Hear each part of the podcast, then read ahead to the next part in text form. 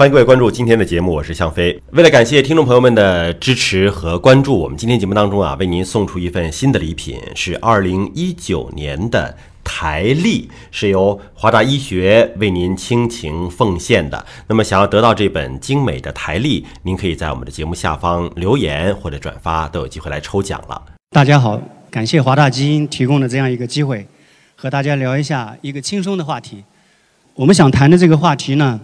我把它做了一个归类，我把它称为无用的科普，就是这个知识是没有什么用的，但是呢，它客观存在，因为你只要问一个小小小的问题，就是说，全世界的所有文化中，无论是亚马逊丛林里面的原始部落，还是非洲丛林里面的原始部落，还是欧洲的发达的国家，包括中国，我们所有的人几乎都生活在一个家庭里面。这个家庭的核心是什么呢？一个父亲，一个母亲，也就是说，他们之间形成了一个婚配关系。那么，人类的这种婚配关系，其实你只是审核一下，它是很奇怪的。你只要看一下其他动物，几乎没有哪一种动物可以结成稳定的婚配关系，除了人类。所以，这是一种普遍的现象，但是又是一种奇怪的现象。因此，在它的背后啊。必然有一种科学的逻辑。今天我们就想讨论一下这个逻辑。人类婚配制度的根源，我们从什么地方谈起呢？就是人类最根本的生物学特征——直立行走。人类和其他动物的行走方式都不一样。我们用两条腿直立行走，在生物界有很多动物也是用两条腿直立行走，但是它的模式，你看，鸟类和恐龙，我中间的这个是恐龙，呃，是是是袋鼠啊，旁边的就是。一只鸟，它们也是用两条腿直立行走，但是它们直立行走的方式和人类是截然不同的。人类这种直立行走的方式，在生物学上我们叫 “I” 字形，就是它是一个字母，是一个 “I”，是直的。但鸟类和呃恐龙和袋鼠，它们直立行走的方式呢叫 “T” 字形，它的身体和它的腿是垂直的。这决定了人类这种奇特的生物学特征，决定了人类一个重要的呃关键特征，就是骨盆。我们如果学过生物学、动物学的呃人体解剖的话，就会知道人类的骨盆，人类的骨盆是连接上肢和下肢之间的一个枢纽。这个枢纽任务很重，它还而且是生产后代的一个通道。那么，由于直立行走的改变，人类的骨盆发生了什么改变呢？这里面我列出了一个图片，这个图片这边呢是人类的呃骨架和骨盆，那边呢是黑猩猩的骨架和骨盆。黑猩猩也是四肢行走的，它和人类只是类似，但是它完全没有达到直立行走的这个程度。我们看出一个典型的区别，就是它的骨架的区别。人类由于直立行走的进化，我们的两条腿之间的距离是靠拢的。但是黑猩猩呢，呈现典型的我们呃普通话叫做箩筐腿，腿是分开的，这造成了一个什么区别？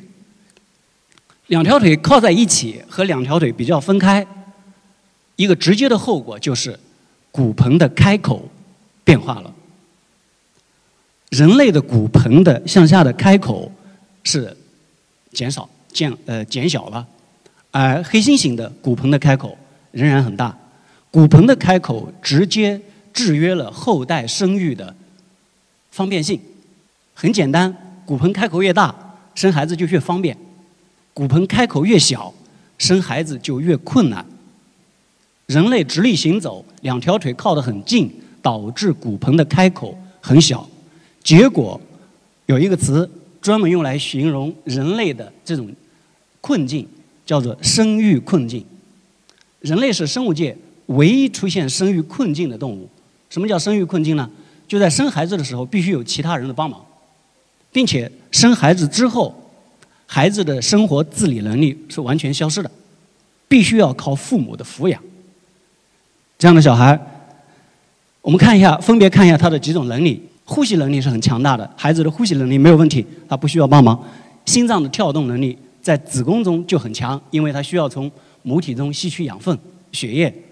然后信用能力也很强，还有一个是哭闹的能力也很强，孩生下来天生的会哭闹，这个哭闹在进化学上曾经是很多学者很困惑的一个问题：就孩子为什么要大声哭呢？在原始时期，如果一个孩子在丛林里面黑暗的丛林里面突然大哭，不是招来野生动物的捕杀吗？嗯，很多理论在解释这个问题。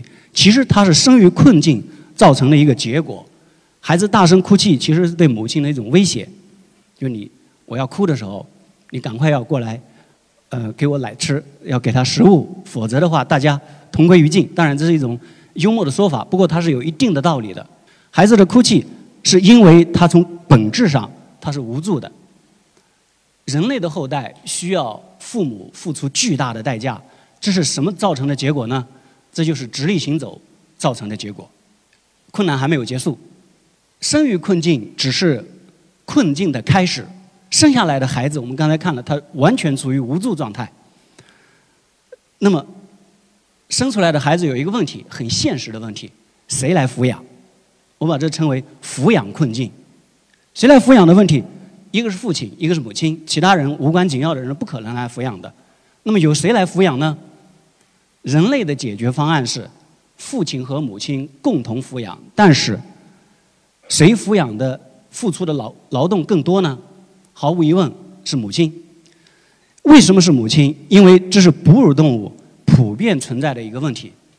哺乳动物的最大特点是，它们往往是体内受精。体内受精的哺乳动物一般生下来的后代都由母亲抚养。就如果它是先成的动物，不需要抚养的话无所谓。我们的小鸡仔。就属于先成的，它生下来，鸡出壳以后，基本上就能够呃直立行走，然后跟着母亲吃食就行了。但有很多动物是后成的，它们必须要依靠父亲的父母的抚养。这个抚养的重重任主要是落在了母亲的身上。为什么要母亲来抚养，而不是父父亲来抚养呢？专门有一个理论叫“跑得快”。父亲和母亲其实都有抚养后代的义务，问题是谁都不想抚养。那么，怎么决定后代谁来抚养？就是跑得快，孩子生下来以后，谁跑得快，剩下的那个就必须抚养。这个理论决定了哺乳动物只能由谁来抚养呢？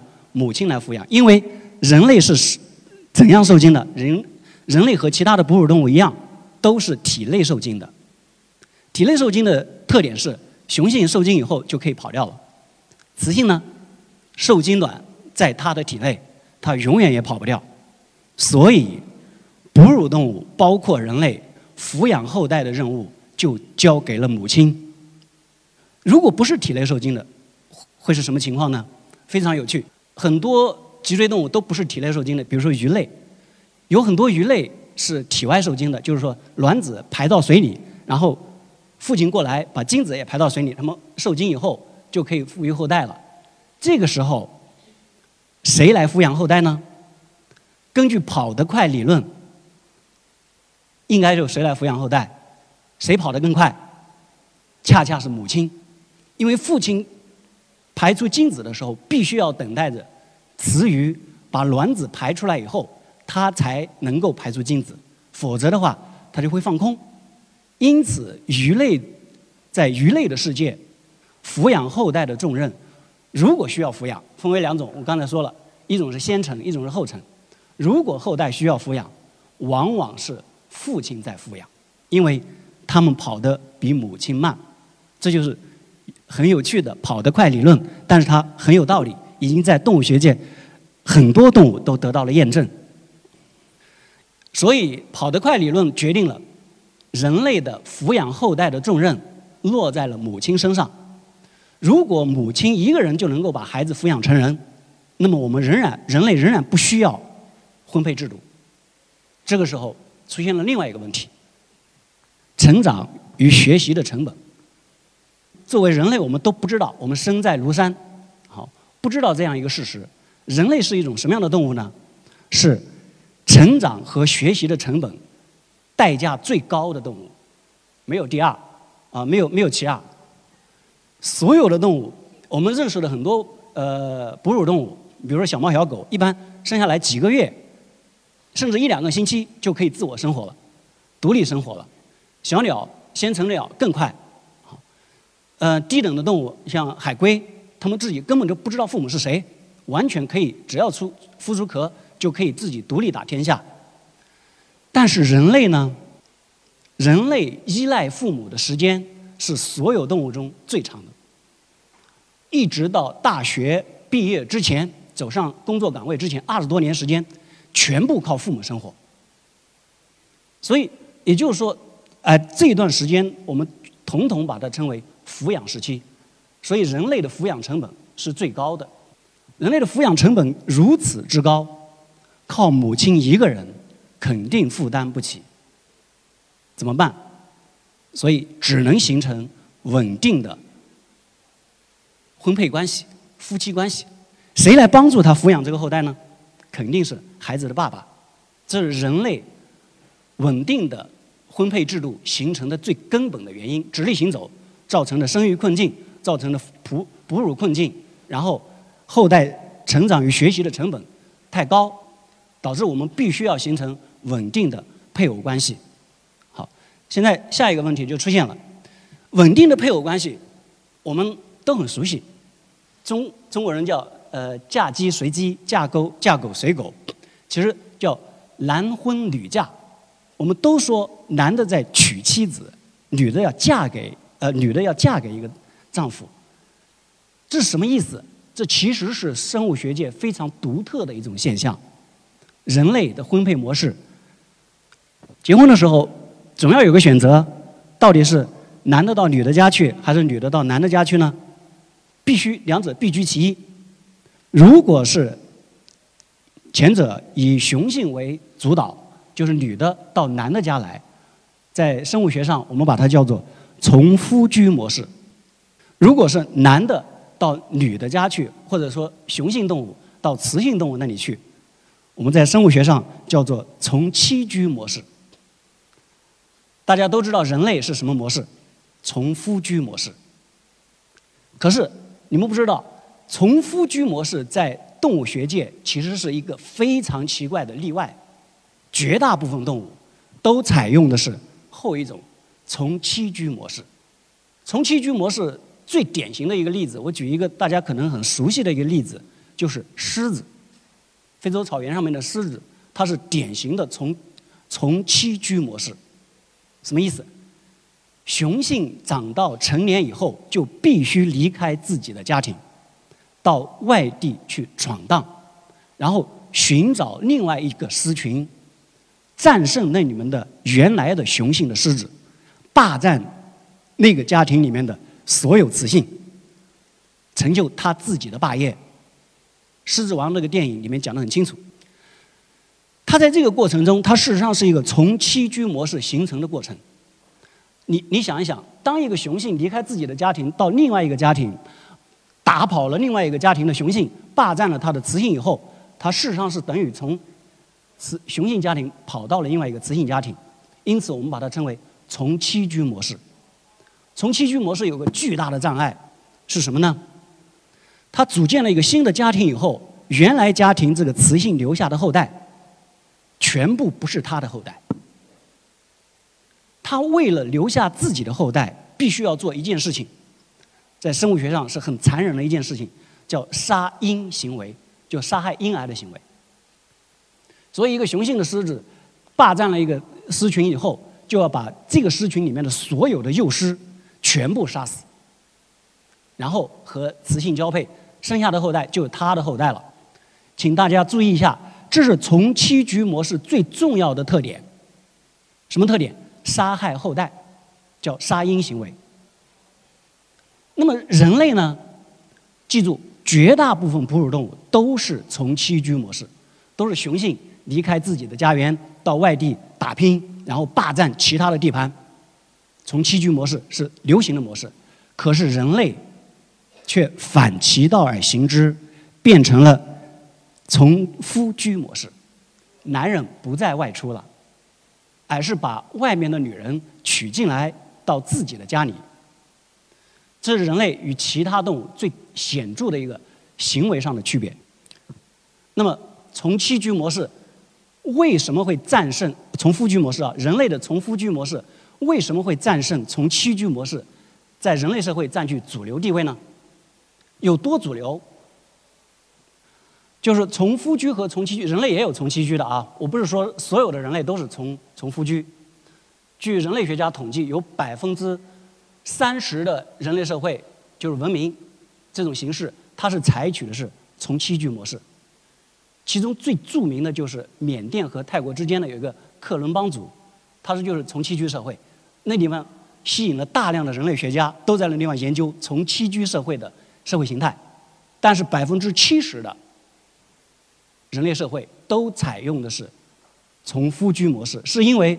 从夫居模式有着非常重要的优势，这个优势刚才有有几点我已经提到了，避免杀婴困境。如果我们只是从外地把女的引入到这个家庭里面来，那么生下的后代都是这个家庭的雄性的后代，就不会再出现杀害婴儿的行为，杀婴行为可以得到适当的避免。另外一个是群体战斗力增强。什么叫群体战斗力增强？嗯，可能看过人类学的都知道，我们人类社会是一个什么样的社会呢？往往我们把农业社会之后的人类社会称为雄性联盟，就是由男人和男人结成的一个联盟，他们控制了女性，然后压制了女性的地位。有什么好处呢？降低了雄性和雄性之间的叫做雄性竞争，雄性竞争是会致命的啊。如果是从夫居模式，在一个家庭里面，大家都有血缘关系，爸爸、儿子、孙子，雄性之间是有血缘关系的，他们之间就会最大程度的减少了雄性竞争，因此从夫居社会，群体战斗力还增强了。中国有一句古话叫“打仗亲兄弟，上阵父子兵”，为什么？因为他们之间有血缘关系，他们在战争中会全力的投入。好了。我们雄性竞争减弱，群体战斗力增强。我们再看一下和从妻居模式对比，如果一个从夫居的社会和一个从妻居的社会发生了战争，哪个社会能够获胜呢？你看一下从妻居的社会内部是什么情况？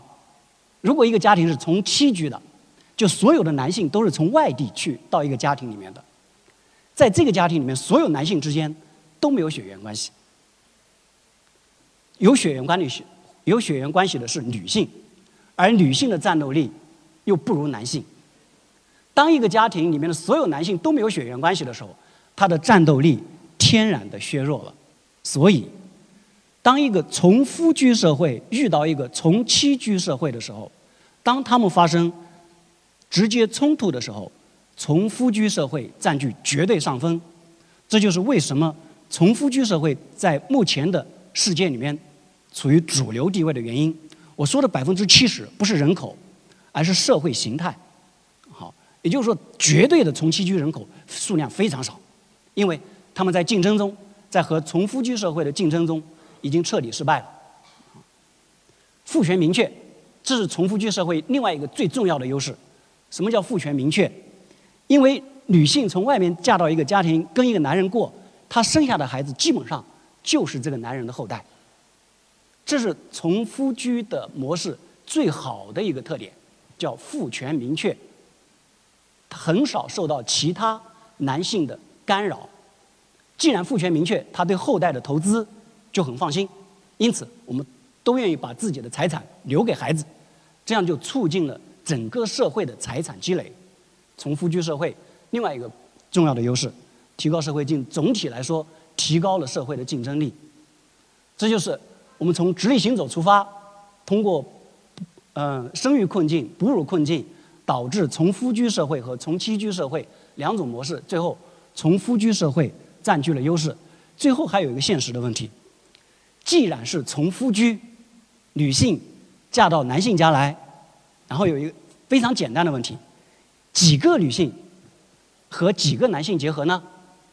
事实上，这个结合的方式很多。如果是一个男性和很多女性结合，这叫典型的叫一夫多妻制。人类婚配制度最主流的制度就是一夫多妻制。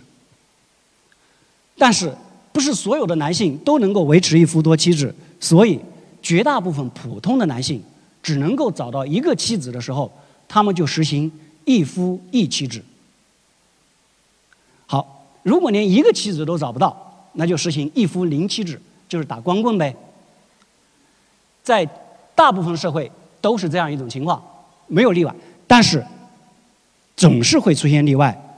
如果是一个妻子找了很多丈夫，就叫一妻多夫制，就所有的配对情况全部存在。一妻多夫制包括在中国也一直存在的。中国的一妻多夫制一直到什么时候都是合法的呢？一九四九年之后，甚至到文革的时候，在中国北京的密云那一段都还有一妻多夫制，只不过他们处于隐蔽状态。现在的西藏地区很多地方仍然实行一妻多夫制，当地的管理机构就是睁一只眼闭一只眼，因为和当地的呃土壤资源啊、粮食资源有一定的关系，这个我们就时间关系就不展开说了。还有一种最落后的，也就是最原始的，我们把它称为多夫多妻制。多夫多妻制其实是就是不稳定的夫妻制度。多夫多妻制是绝大部分动物采用的制度，人类有一些社会也采用多夫多妻制，我们也就不展开多说了。哪三种是呃，一个是成本，一个是效率，一个是社会稳定的角度考虑，哪一种婚配制度是最好的婚配制度呢？就是一夫一妻制。中国现在。用法定的形式确定的婚配制度，为什么说一夫一妻制最促进社会稳定？很简单，是成本很低，一夫一妻制成本很低，这是可以理解的，效率最高，它生育效率是最高的。我说的效率是生育效率。如果一个男的和一个女的结婚，他们生下的后代应该是最多的。好，一个男的和几个女的结婚，生下的后代次之。如果一个女的和几个男的结婚，生下的生育效率是最低的。因为一个男的，纵然你有十个丈夫，你一年也只能生下一个孩子，好，生育效率是最低的。但是，一夫一妻制最好的特点就是社会稳定。当我们大家都能组建自己的家庭的时候，整个社会就安全了。这是中国农业社会推行一夫一妻制的最直接的行政动力。好，好，最后谢谢大家，祝各位生活美满。